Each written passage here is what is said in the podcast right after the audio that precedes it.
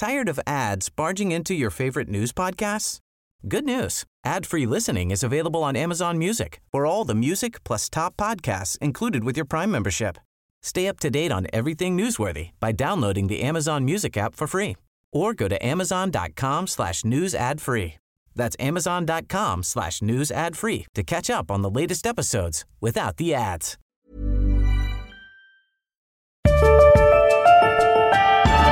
Esta es la mesa de análisis a fuego lento.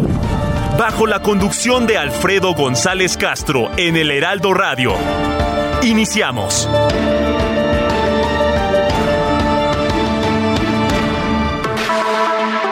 Muy buenas noches, gracias por sintonizarnos en esta emisión de la Mesa de Opinión a Fuego Lento. Soy Alfredo González Castro y este miércoles, como cada semana, estamos transmitiendo desde la Ciudad de México por el 98.5 de su frecuencia modulada, con una cobertura, sabe usted, en todo el territorio nacional y también allá en los Estados Unidos, gracias a la cadena de El Heraldo Radio. Como lo hicimos desde el año pasado, dedicaremos esta emisión a analizar a fuego lento de la mano de los protagonistas y de los expertos toda la información sobre el proceso electoral federal que nos llevará a las urnas el primer domingo de junio. Y hoy, como cada miércoles, saludo a mi colega y amigo Isaías Robles, quien me acompaña en la conducción de este espacio. Isaías, ¿cómo estás? Muy buenas noches. ¿Cuál será el tema que abordaremos en esta emisión? ¿Qué tal, Alfredo? Muy buenas noches. Buenas noches a todo nuestro público. Pues hoy, en, esta etapa de intercampaña, las coaliciones y el Movimiento Ciudadano están aprovechando para realizar diversos foros para construir los proyectos de gobierno, tanto en el equipo de Claudia Sheinbaum, de Xochitl Galvez, de Jorge Álvarez Maínez están eh, precisamente los responsables de cada uno de estos equipos, pues realizando estos foros y mesas para recoger la voz de opinión de los expertos y ver cuál es el proyecto de Nación 2430, la visión de país que tienen cada una precisamente de los candidatos a la presidencia de la República y, y, de ello precisamente vamos a hablar el día de hoy con representantes de estas dos coaliciones y también de Movimiento Ciudadano, Alfredo. Como bien lo dices Isaías, las coaliciones Sigamos Haciendo Historia y Fuerza y Corazón por México, que postulan a la presidencia de la República a Claudia Sheinbaum y a Xochitl Gálvez respectivamente, así como Movimiento Ciudadano, que encabeza esta nominación Jorge Álvarez Maínez, avanzan, avanzan en la construcción de sus respectivos proyectos de gobierno y para ello han convocado a foros temáticos en todo el país en el que participan especialistas para hacer un diagnóstico y encontrar soluciones, dicen ellos, a los principales problemas que enfrenta el país. Haremos un corte de caja sobre cómo van esos foros con nuestro primer invitado Isaías. Así es, Alfredo se encuentra ya en la línea telefónica del Heraldo Radio Enrique de la Madrid, coordinador de las mesas Imaginemos el México que merecemos, donde se construye el programa de gobierno de la precandidata Xochitl Galvez. Maestro de la Madrid, bienvenido, muy buenas noches. Isaías, buenas noches, Alfredo, buenas noches y saludo al auditorio. Buenas noches, Enrique. Gracias por aceptar nuestra llamada. Y bueno, son más de 176 mil homicidios dolosos, 124 mil desaparecidos, la presencia del crimen organizado en el 81% del territorio nacional. Maestro de la Madrid, ¿cómo hace frente a esta herencia de la política de abrazos no balazos? Pues mira, la primera reconociendo que si bien el tema de la inseguridad en México ya tiene varios años y no estábamos bien, lo que sí es que nunca habíamos estado tan mal.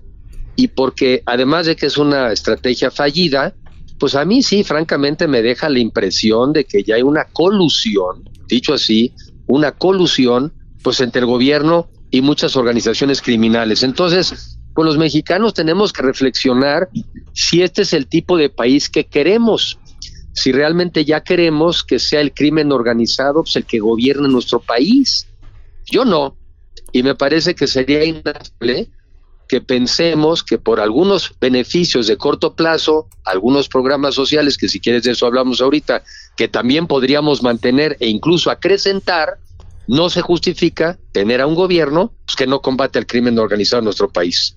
Ahí está, gracias Enrique, gracias. Y, bueno, eh, evidentemente no ha funcionado la política de abrazos, no balazos, pero vamos a otro tema. El pasado 25 de enero se realizó la mesa de gobiernos de coalición y se habló de frenar el hiperpresidencialismo y la polarización.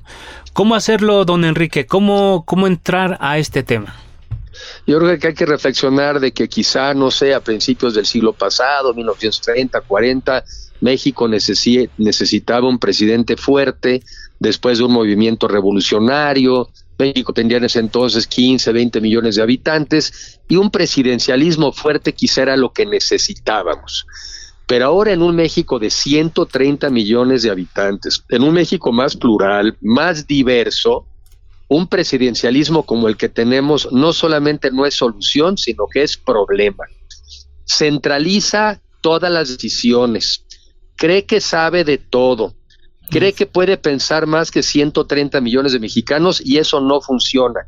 Se ha vuelto un obstáculo y por eso tema para que ese presidencialismo que tenemos lo acotemos y lo complementemos con un gobierno de coalición, para que nunca más una sola persona pueda decidir si se cancela o no el Aeropuerto Internacional de México, nunca más una sola persona pueda decidir si se hace o no una refinería en un lugar que no tenía ningún sentido.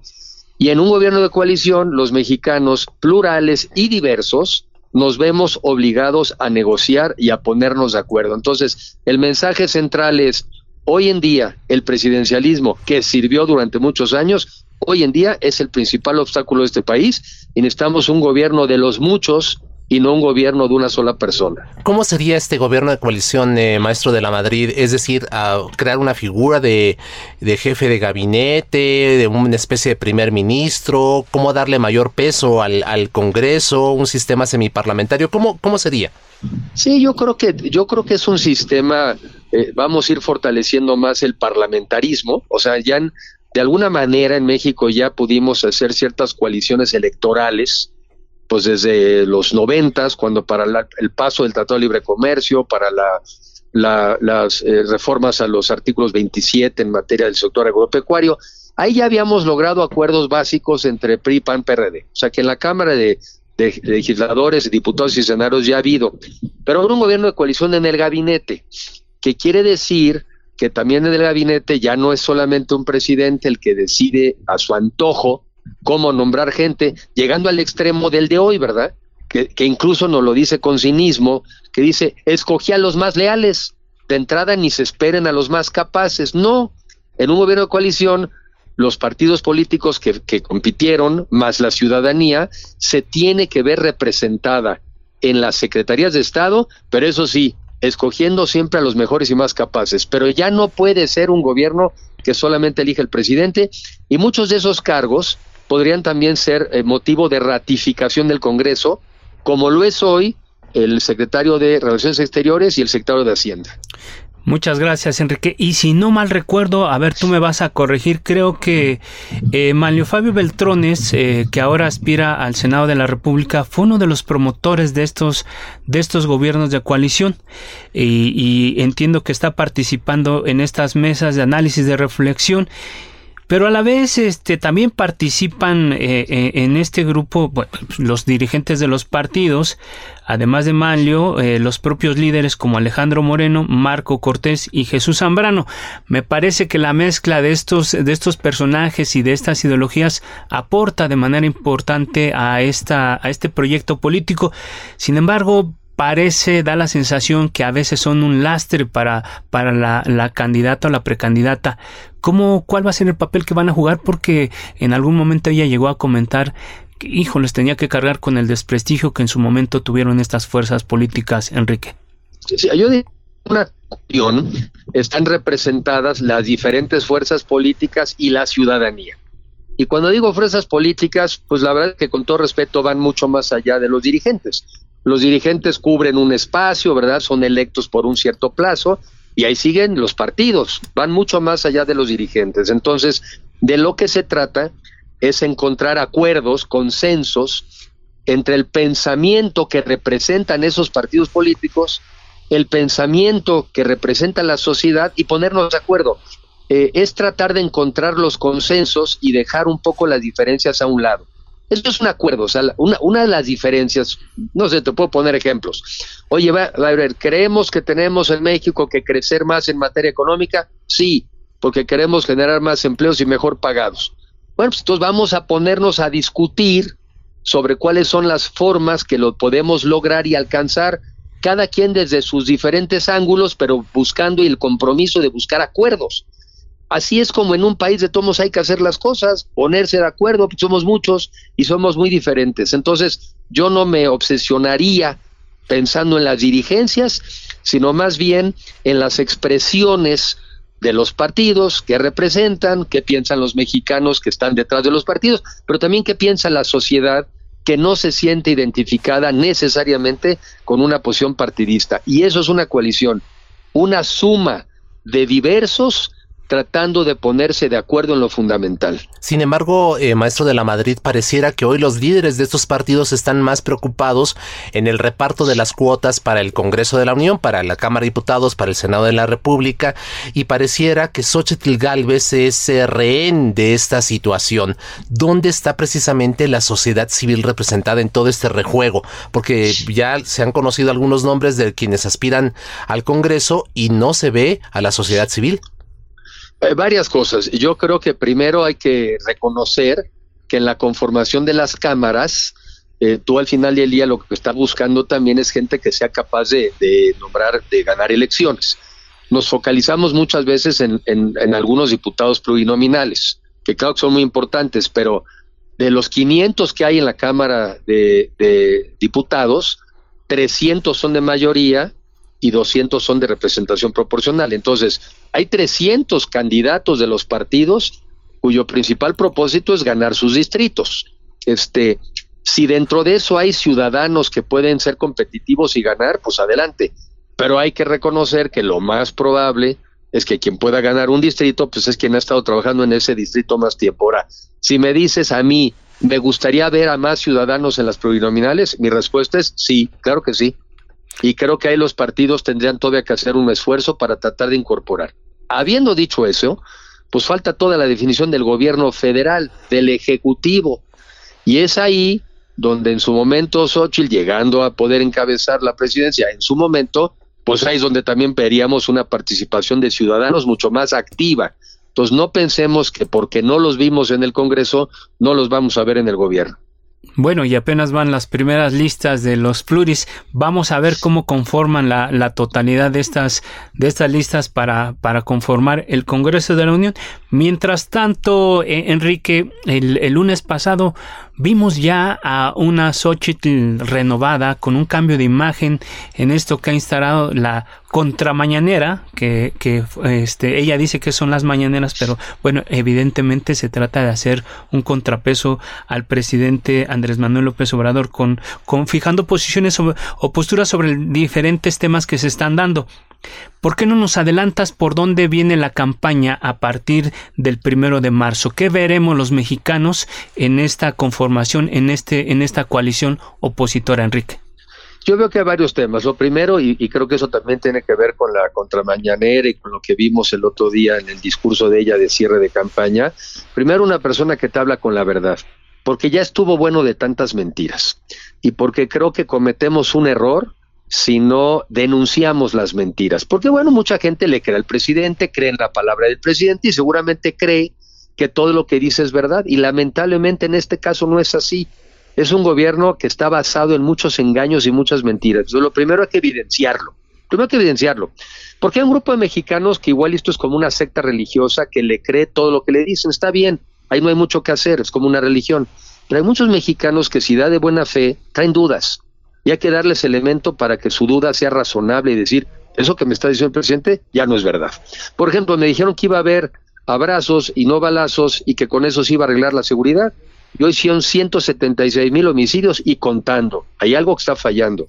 En materia de salud, hemos perdido cuatro años de esperanza de vida. Oye, esa es la esperanza de vida que habíamos alcanzado en el año 91 y en este sexenio perdimos cuatro años, cuando en el mundo entero por el COVID solamente se perdió uno. Hoy cuatro de cinco niños, cuatro de cinco no reciben sus vacunas completas. y están regresando las enfermedades como el sarampión, podría regresar la poliomielitis y temas como por ejemplo la tuberculosis. Entonces creo que lo que vamos a ver es una candidata hablando con la verdad. Y lo segundo, ya en marzo vamos a ver propuestas concretas. ¿Qué hacer en materia de salud? ¿Qué hacer en materia de seguridad? ¿Cómo fortalecer un sistema educativo para que nos vuelva a dar habilidades? ¿Cómo apoyar al campo para que sea productivo y combatamos la pobreza? Entonces, en marzo se podrán ver ya las propuestas y los contrastes, pero vamos a ver a una campaña mucho más asertiva, más aguerrida, más de contrastes, pero también de esperanza, de que un mucho mejor México si es posible. Finalmente, maestro de la Madilla, estamos a punto de concluir la conversación. Hoy las encuestas siguen colocando a Xochitl Galvez a dos dígitos de distancia de Claudia Sheinbaum. ¿Cómo remontar? Pues mira, yo veo uno de todo y hay unas que pues, francamente pues no son creíbles, sino más bien pues muy ayudaditas, pero en las que yo veo sí claramente ha habido una mejora en este último mes, una mejora significativa, lo cual evidencia que haciendo bien las cosas estos próximos cuatro meses podemos remontar y ganar. Este, con eso, con, con un lenguaje honesto, verdadero, sin mentir, pero al mismo tiempo de esperanza y de propuestas y también evidenciar que como vamos, vamos muy mal. Este México no se merece vivir en miedo. Cuando vives con miedo, pues esa no es calidad de vida. Cuando vives en un país donde no hay oportunidades de empleo, no crece la economía lo suficiente, los empleos no están bien pagados, pues eso no es calidad de vida. Cuando no te atienden en los hospitales, no te dan recetas médicas, pues eso no es calidad de vida. Claro. E invitar a los mexicanos a no conformarse con poquito, porque todos nos merecemos más. Perfecto. Enrique de la Madrid, coordinador de las mesas donde se construye el programa de gobierno de Xochitl Galvez, gracias por su tiempo y su confianza y mantenemos la comunicación. Un abrazo muy afectuoso y saluda al auditorio. Muchas gracias. 9 con 16. A fuego lento. Ahora establecemos contacto con Renata Turren, coordinadora de enlace con sectores académicos de la precampaña de Claudia Sheinbaum. Renata, muy buenas noches, ¿cómo estás? Muy buenas noches, muchas gracias a ustedes y por supuesto un saludo afectuoso al, al auditorio que nos escucha. Gracias, Renata. Bueno, se han realizado ya más de 60 mesas de trabajo y foros en estos diálogos por la transformación. ¿Cuáles son los principales problemas que según los especialistas enfrenta el país, resultado precisamente de estos eh, foros y de estas mesas de trabajo? Eh, en realidad, yo justo había, había yo englobado eh, foros y mesas de trabajo que habían sido las públicas y, y di el dato de 60, uh -huh. pero tenemos entre mesas de trabajo eh, privadas y mesas de trabajo públicas y foros, tenemos más de 120 porque ha habido 63 mesas de trabajo que sí han sido eh, eh, públicas, si bien no, no han sido transmitidas en su totalidad, la información derivada de esas mesas y, y por supuesto de los otros sesenta y tantos foros, eh, sí son públicas, ¿no? Este, hay, resúmenes de todo, entonces ha sido un trabajo, la verdad, titánico por parte de los y las coordinadoras para poder eh, avanzar eh, lo, lo, más posible en este, de, a partir de diciembre, del 3 de diciembre eh, del año pasado, que se presenta este, este grupo llamado Diálogos por la Transformación, que se divide en 12 ejes, eh, tiene, algunos de los ejes tiene dos coordinadores y que la coordinación general está a cargo del doctor Juan Ramón de la Fuente eh, y nos hemos en, enfrentado a, a, discusiones verdaderamente interesantes, eh, dado que el, el, espacio de diálogos por la transformación es eh, precisamente un espacio amplio donde caben expertos y expertas que no necesariamente, no todos al menos, no están todos con, de acuerdo con la cuarta transformación. ha sido muy interesante escuchar algunos de, de, las, de las propuestas, de las ideas que, que, que tienen en, eh, no sé, sectores como eh, empresarios, eh, como la, empresas de, de, generación eléctrica, de petroleras, etcétera. Vaya, es, es este un esfuerzo para que verdaderamente se, se pueda ampliar este diálogo, por supuesto, en el entendido de que hay eh, eje, eh, bases eh, fundamentales dentro del proyecto de nación que eventualmente encabezaría eh, la doctora Claudia Sheinbaum, que son, digamos, pues fundamentales este, para, la, para el segundo piso y estos son eh, pues los, los principios de de la 4T, ¿no? Eh, bajo ese entendido se ha podido avanzar en mucho. Te platico algunos de los temas que, que me han parecido más interesantes y donde hemos eh, recibido eh, retroalimentación e ideas de cómo poder construir un segundo piso. Tuve la oportunidad de ir a un foro encabezado por la doctora Diana Alarcón en el Instituto Mora sobre inmigración y se habló mucho de, eh, evidentemente, el próximo sexenio, pues este será un tema central, ¿no? sobre todo eh, eh, con una posible presidencia de, Donald, Trump, en donde se tendrá que tratar los temas de derechos humanos para las personas migrantes de manera muy, muy cuidadosa, ¿no? Porque tendremos, seguiremos teniendo flujos migratorios muy importantes y el Estado mexicano eh, tendrá que garantizar eh, los derechos humanos de las personas que permanecen en nuestro país, ya sea eh, que se quedan acá a trabajar o, que, lo hagan de manera transitoria en lo que esperan su entrada a Estados Unidos. Ese es, por ejemplo, uno de los temas que que se ha tratado eh, muy a fondo. Eh, he tenido también la oportunidad de acompañar al doctor Julio Verdegué, quien lleva el, eje de campo, y ahí la problemática más grande a la que a la que se enfrentan los productores eh, en todo el país, pues es el agua, ¿no? un poco de lo que se ha hablado es de la necesidad de la tecnificación del riego y para esto se necesita infraestructura, ¿no? Que tendrán, sobre todo para productores de mediano, eh, de, capacidades medianas y, más, más eh, pequeños productores que no tienen necesariamente eh, los ingresos para poder este, tener infraestructura necesaria que, que pueda ahorrar el agua de lograr tecnificar el campo, se podría ahorrar un 65% eh, del agua ¿no? que se ocupa, se podría hacer un ahorro tremendo. Y para dar un, una perspectiva de, de, dónde se ocupa el agua, el 75% del uso de agua en nuestro país se, se usa en la agricultura. Entonces es muy importante ese tema. Eh, me atrevo a decir uno más este, de energía. Eh, también hemos eh, recibido información, este, reflexiones sobre la necesidad también de invertir en infraestructura para la transmisión eléctrica, sobre todo con el nearshoring. Entonces, si, si, si nos damos cuenta, muchos de los temas tocan otros ejes, ¿no? El, el tema de de campo, toma el, toca el tema de agua, el tema de, eh, de, transición energética o de soberanía energética, toca el tema eh, del nearshoring y de la economía, del, del, de la situación económica eh, favorable en la que en la, en la, que esperemos nos encontremos eh, nos sigamos encontrando el siguiente sexenio pero que por supuesto se tiene que planear y, que el estado tendrá que, que, ser ese rector para que la reorganización eh, económica tenga un, una visión también social y que no se quede acumulada las ganancias en, en unos cuantos sino que se pueda distribuir de mejor manera. Gracias. Eso sido un breve resumen. Gracias gracias Renata. Y como ya lo dije dijiste, muchas voces, algunas discordantes con, lo que se plantea o con lo que se ha hecho en esta cuarta transformación.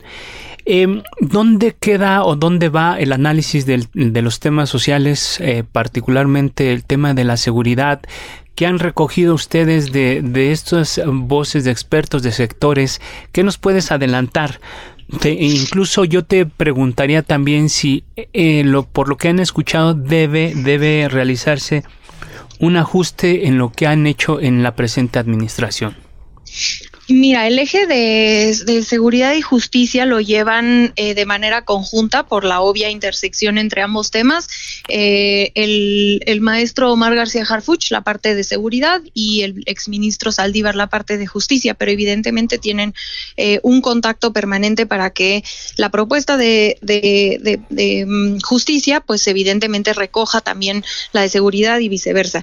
la ventaja que tiene el eje de seguridad encabezado por Omar García Harfuch es que el modelo local, a nivel local, de la Ciudad de México, que él encabezó como secretario de Seguridad Ciudadana aquí en la Ciudad de México, fue muy exitosa. Bajó los crímenes de alto impacto de manera muy importante, aproximadamente en 60%, eh, y los homicidios pasaron, cuando Claudia Sheinbaum toma la, jefatura de gobierno, la toma en máximos históricos y la deja eh, en, a niveles de, de cuando López Obrador era jefe de gobierno, que son los mínimos históricos.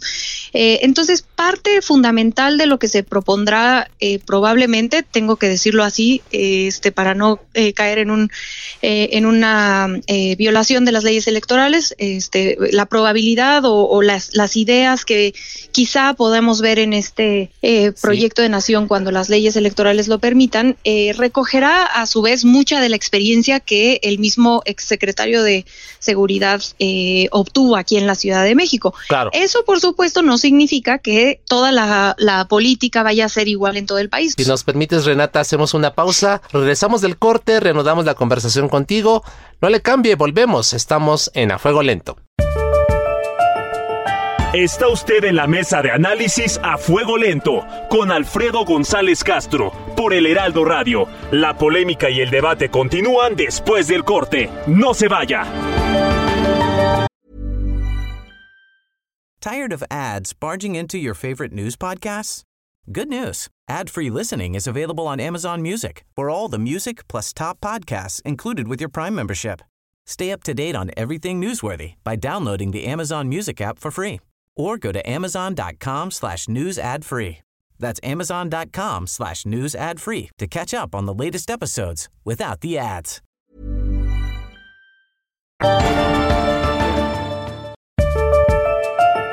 Siga en la polémica por el Heraldo Radio, con los que saben de política y la desmenuzan en la mesa de análisis a fuego lento, con Alfredo González Castro. Regresamos.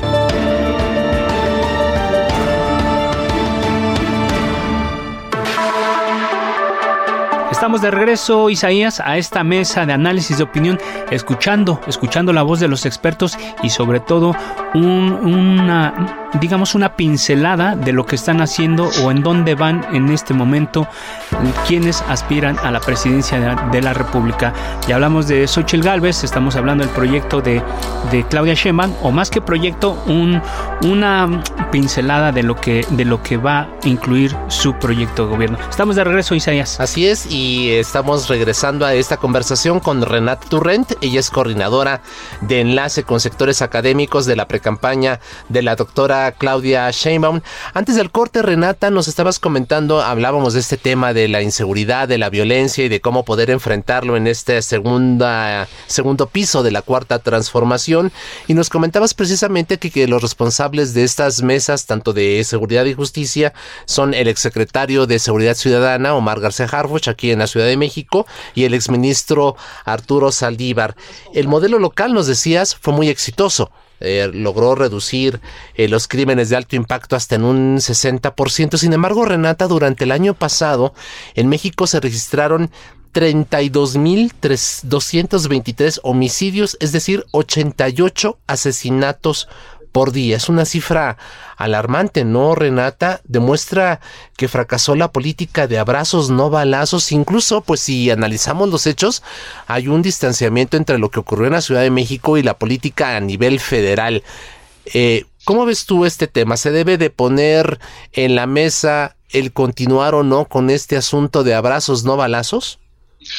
Yo creo que eh, me, atrevo a, contestarla en dos vías. La primera es que si bien eh, hay mucho camino por recorrer en materia de seguridad, eso es innegable, eh, hasta que no tengamos eh, podamos salir de este eh, horrible episodio eh, que, que, se disparó a partir de la guerra contra el narcotráfico y de la cual, como bien dices, no hemos podido salir por completo. Es importante cuando analizamos las estrategias de seguridad también ver las tendencias y en eso, a nivel federal, digo, también recordar que el homicidio es un, eh, es un crimen que se persigue, se castiga a nivel local, eh, pero que por supuesto la estrategia federal pues tiene que eh, considerar cómo apoyar a, a, las entidades federativas para para bajar la violencia en nuestro país, eso es innegable.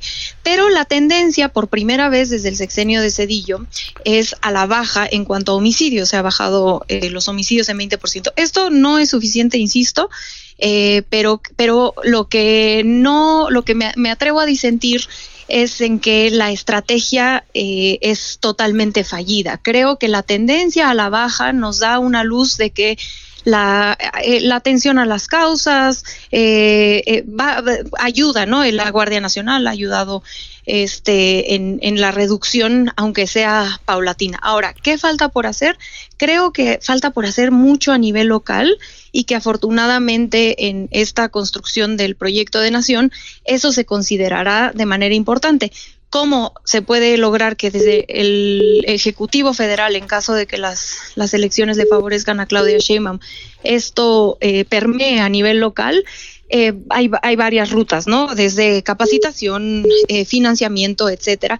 Pero sí creo que el, eh, si, si las elecciones le favorecen, eh, se podrá ver una eh, inversión este, de capital, eh, probablemente incluso de presupuesto, desde, el, desde el, Ejecutivo Federal al el fortalecimiento de las policías locales. Esto sin dejar de un lado dos cosas, ni la Guardia Nacional, que esto lo sabemos porque la, la ex jefa de gobierno fue eh, siempre muy clara en cuanto a la necesidad de eh, la construcción de esta eh, policía militarizada que es la Guardia Nacional, pero, eh, pero sin dejar de lado que a, a, nivel local es donde en realidad hace mucho, hace falta muchísimo trabajo por hacer en muchas entidades federativas uh -huh. de ambos partidos políticos, ¿eh? gobernadas por ambos partidos políticos. Tenemos buenas policías locales en la Ciudad de México y en Yucatán, que es gobernado la Ciudad de México por Morena, Yucatán por el PAN, pero tenemos también entidades federativas con, eh, con policías locales eh, con muchos problemas, ¿no? Como sí. es por supuesto la de Guanajuato, gobernada por el PAN, pero también eh, en este momento Baja California, ¿no? Eh, gobernada por Morena. Entonces hay mucho trabajo por hacer a nivel local, pero lo que sí creo que hay un, eh, una, una coincidencia importante entre el proyecto actual y el posible proyecto de Claudia Sheinbaum es en, en, en, la atención a las causas, porque ella lo hizo así, su modelo de seguridad pública en la Ciudad de México eh, uno de los ejes, eh, son, eh, son cuatro ejes, mejor, más y mejor policía, pero uno de los ejes es la atención a las causas, los, los programas sociales, etcétera. Entonces, esa parte definitivamente, que es lo que se le llama abrazos, este, de manera eh, eh un poco Ajá. exacto en el, en el, en el, en, en este el abrazos no balazos, ¿no? Así es, gracias Renata. Y, y justo que lo comentas ahora y haces un diagnóstico muy puntual del del tema de la seguridad o inseguridad, dices que parte importante de lo que viene es atender las causas. Sabemos que muchas de las cosas se atienden desde la educación, desde las aulas, y permíteme pasar ya a este tema que tiene que ver con la educación, la ciencia y la tecnología. Pero sin embargo, eh, sin embargo hemos visto estudiantes de posgrado en el extranjero sin becas, carpetas de investigación contra científicos, recortes presupuestales a la ciencia, libros de texto gratuitos basados en ideologías, menores que no tienen conocimiento básico de matemáticas o comprensión de lectura según la prueba PISA. Pareciera que la 4T no quiera la educación, la ciencia y la tecnología. Tú eres el enlace con el sector académico. ¿Qué te han dicho los especialistas sobre estos temas? Sí, eh, sí, sí, puedo nada más eh, finalizar. Eh, una cosa que me faltó del tema de seguridad es también la importancia de mejorar las fiscalías locales y esto está también a cargo del doctor Saldívar. Es nada más una anotación que, que creo claro, que es importantísima. ¿no? Que ha sido un fracaso las, las fiscalías locales. Y ahora sí, eh, en temas educativos, eh, el, el, yo, yo creo que dado que nuestras leyes electorales eh, tienen estas restricciones, la mejor forma de entender el proyecto de Claudia Sheinbaum es un poco viendo lo que hizo en la Ciudad de México y, y, y, tejiendo algunas de sus declaraciones. En la Ciudad de México se, se, universalizó la beca que antes era nada más para el 10% que sacaba mejores calificaciones, ahora es eh, no solo universal, sino que es un derecho constitucional en la Ciudad de México para todos los niños y niñas desde preescolar hasta preparatoria. Eh, se construyeron las universidades Rosario Castellanos, que es la primera vez que se vuelven a construir universidades públicas desde López Obrador en la Ciudad de México. Vaya, es un plan de un proyecto de educación pública muy robusto el que tiene la doctora Sheinbaum. Eh, y que muy probablemente se verá eh, de manera similar eh, a nivel federal. Eh, ella es científica, ella es académica, entonces tiene un especial interés por fortalecer esta área. Yo creo que ese va a ser uno de los del sello propio que ella le imprime a su proyecto, creo que lo veremos en específico en temas ambientales, en temas de educación y en temas de ciencia, eso no tengo duda. ¿Dónde están los principales reclamos en esta materia de ciencia, educación y tecnología? Sí, eh, mira, uno de lo, eh, lo que mencionabas de la fiscalía, de eh, que, abrió algunas carpetas de investigación, la doctora Sheinbaum fue de hecho bastante crítica al respecto. Lo, lo podemos documentar, lo documenta Arturo Cano en su libro que hace el año pasado, que se llama Claudia Sheinbaum Presidenta, donde ella explícitamente dice que no estuvo de acuerdo con ese con esa decisión por parte de la fiscalía, que bueno, es, es autónoma, pero eh, hace una crítica ella fuerte hacia esa, eh, eh, eso que hizo en, en, su momento la fiscalía encabezada por Gertz Manero. entonces me queda claro que este, la, la, postura de ella es, es, es distinta, por lo menos a lo que sabemos del fiscal. Y yo sí creo que hay una, mm, hay una coincidencia importante en cuanto a, por ejemplo, lo que algunas de las decisiones que se tomaron en CONACIT, como de dejar de, por ejemplo, dejar de financiar eh, supuestas investigaciones a Coca-Cola, ¿no? Que pues en realidad eso no trae ningún beneficio a la salud pública, a los mexicanos, etcétera. Esa parte creo que eh, va a seguir eh, muy de manera similar a lo que hemos visto este sexenio. Sin embargo, sí creo que ella, al ser científica, este, bueno, el hecho de que tenga eh, nombrada una servidora como enlace con sectores académicos, habla mucho de la voluntad política que tiene de ese acercamiento eh, a ciertos sectores de eh, académicos y científicos que algunos se han alejado eh, de la 4T. Entonces, no, digamos, por, por leyes electorales no puedo yo decir como por dónde, pero sí, sí creo que habrá una profundización y, y, un especial interés por estos sectores. Finalmente, Renata, ¿te ves en el gabinete del próximo sexenio? este, bueno, primero las elecciones, este, estamos todavía, es todavía muy temprano. Yo espero poder eh, ayudar a este hermoso país a, seguir construyendo desde donde mejor yo pueda ayudar. Eh, pero primero, pues, primero lo primero, el 2 de junio. Así es. Renata Torren, coordinadora de enlace con sectores académicos de la precampaña de Claudia Sheinbaum. Gracias por comenzar con el público de Fuego Lento y estamos en contacto. Gracias a ustedes. Muchas gracias, Renata. Continuamos. Y en nuestro compromiso con la equidad, ahora damos la voz a la senadora Patricia Mercado, coordinadora del programa de gobierno de Movimiento Ciudadano. Senadora, muy buenas noches, ¿cómo está?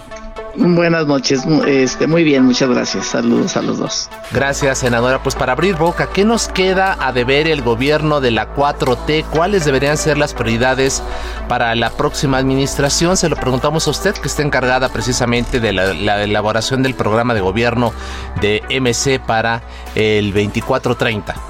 Bueno, eh, nuestros eh, los ejes que nosotros estamos eh, planteando y que me parece que sobre eso hay que, hay que bordear, que es cómo construir un México próspero. Somos la doceava economía del mundo, es decir, sí hay eh, inversión, sí hay crecimiento económico, pero tenemos a 33 millones de trabajadores, trabajadoras en la informalidad, es decir, sin derechos.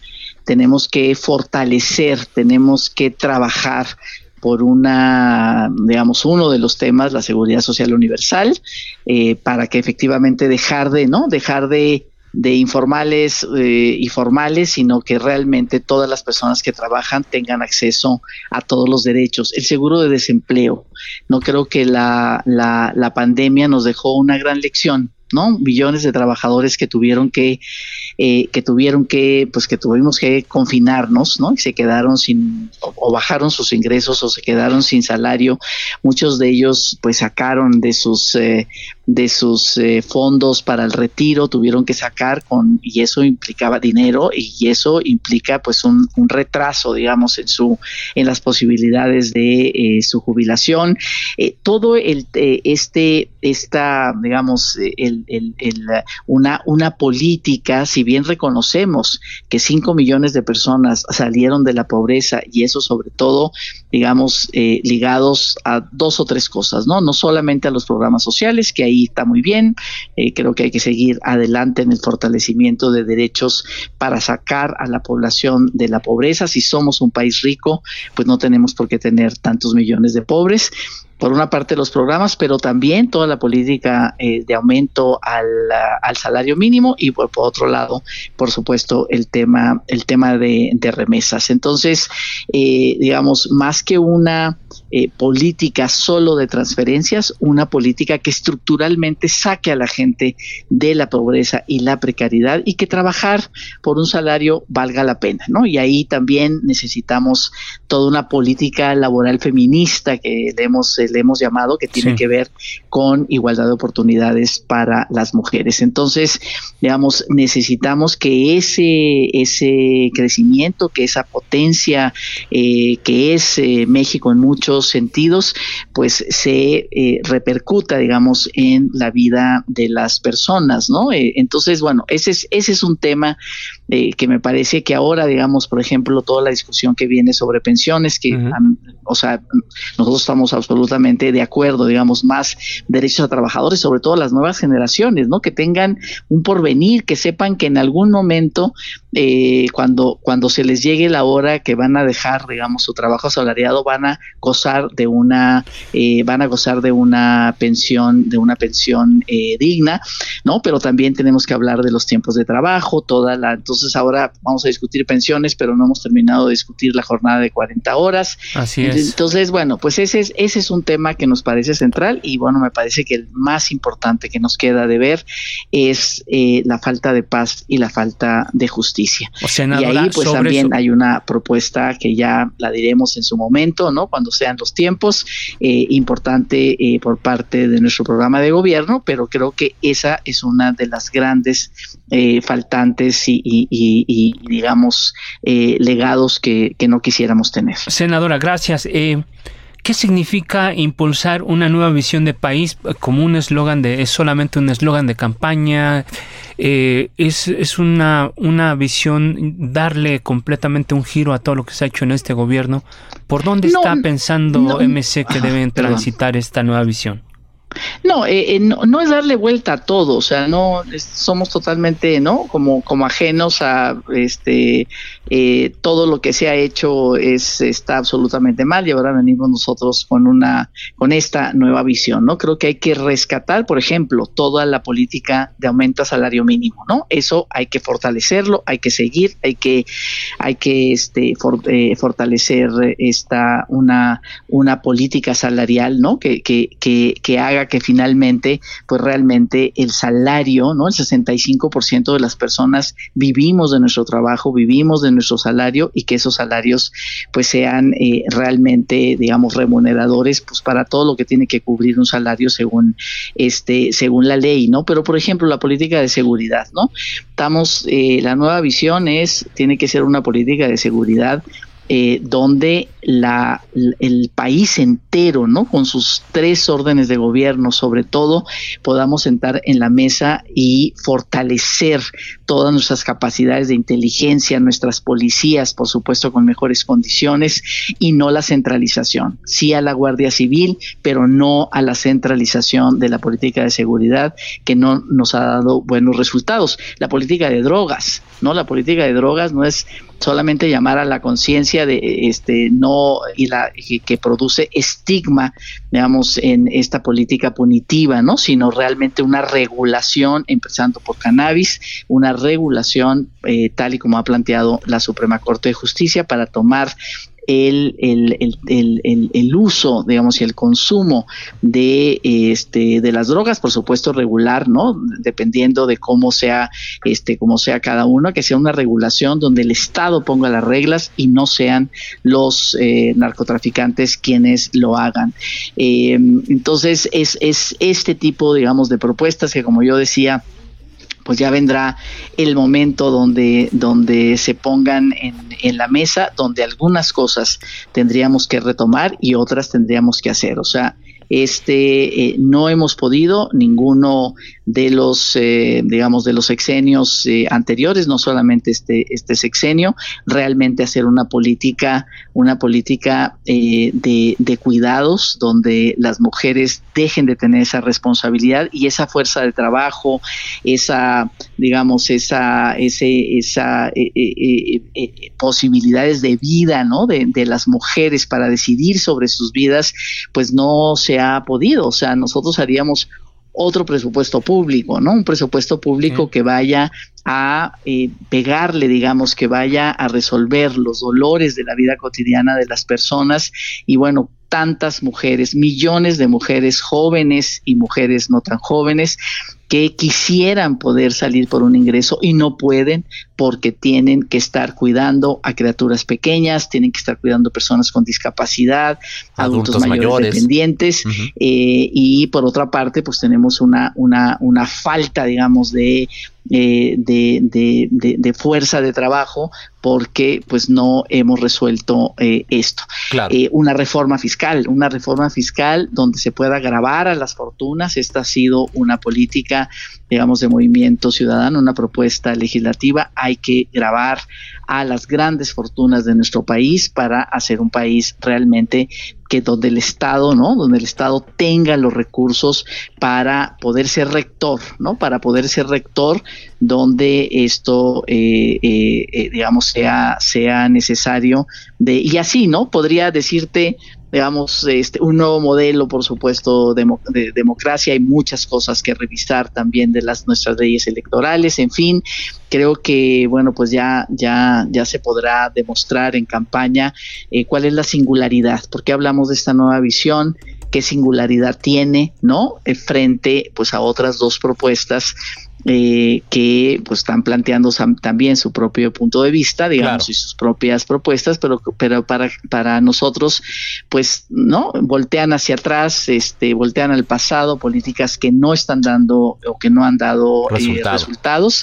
Y bueno, pues ahí, ahí eh, nosotros vamos a, a, plantear estas, esta singularidad. Senadora, dos, dos cuestiones. Antes de que Jorge Álvarez Maínez fuera designado precandidato presidencial, su nombre fue muy mencionado. Usted dijo desde un principio, no me interesa la candidatura a la presidencia, pero ya viendo las cosas al paso del tiempo, ¿no le hubiera gustado a usted enfrentar a Claudia Sheinbaum, a Xochitl Galvez?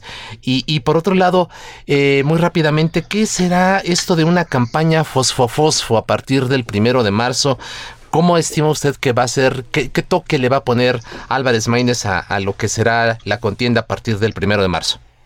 Bueno, primero Maines me representa completamente, me representa y por eso acepté ser su coordinadora de programa de programa de gobierno porque lo que más me representa y creo que que de veras de, nuestro país no tiene tiempo para perderlo y que lo que necesitamos son ideas, ideas concretas, diferentes formas de comunicarnos, de, comunicarlas, pero digamos eh, una, una, una campaña, eh, una, una propuesta, digamos, de mucha, con mucho, eh, con mucho conocimiento, ¿no? Con mucha capacidad, digamos, de innovación frente a los problemas tan estructurales que tiene nuestro país. Entonces, él me representa y yo sí sido una feminista que ha luchado por la paridad, ¿no? Porque se reconozca esta mixtura de la, de la sociedad y, y, no solamente de la paridad, sino que en esa paridad se expresen las diversidades, ¿no? Las diversidades entre las mujeres, las diversidades entre los hombres.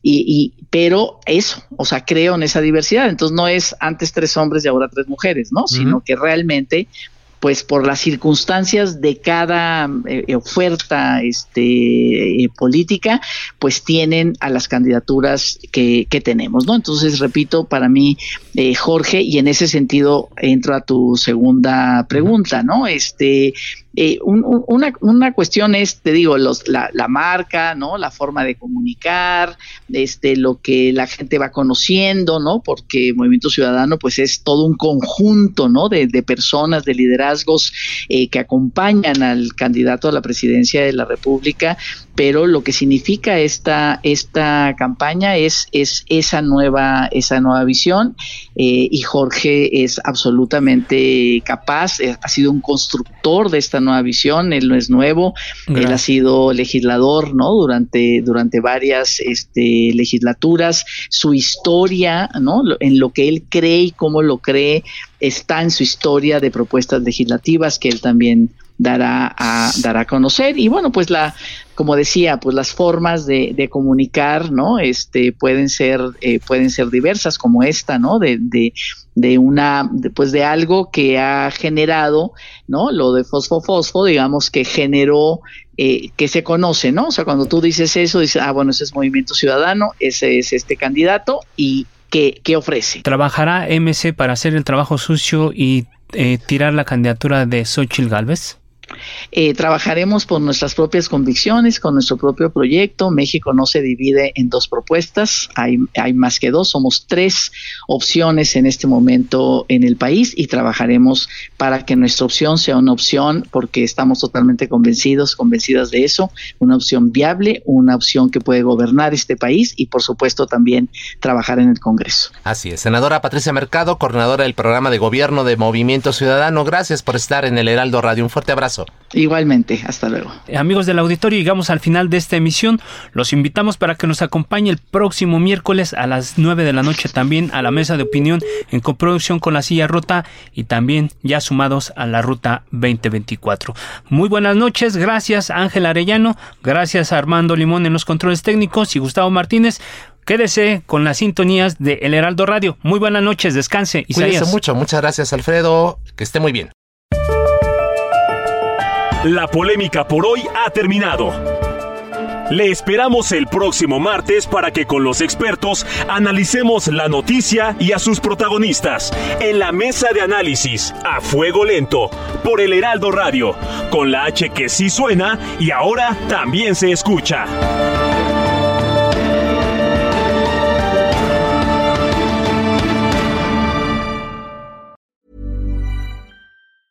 Tired of ads barging into your favorite news podcasts? Good news. Ad-free listening is available on Amazon Music for all the music plus top podcasts included with your Prime membership. Stay up to date on everything newsworthy by downloading the Amazon Music app for free or go to amazon.com slash news ad free. That's amazon.com slash news ad free to catch up on the latest episodes without the ads.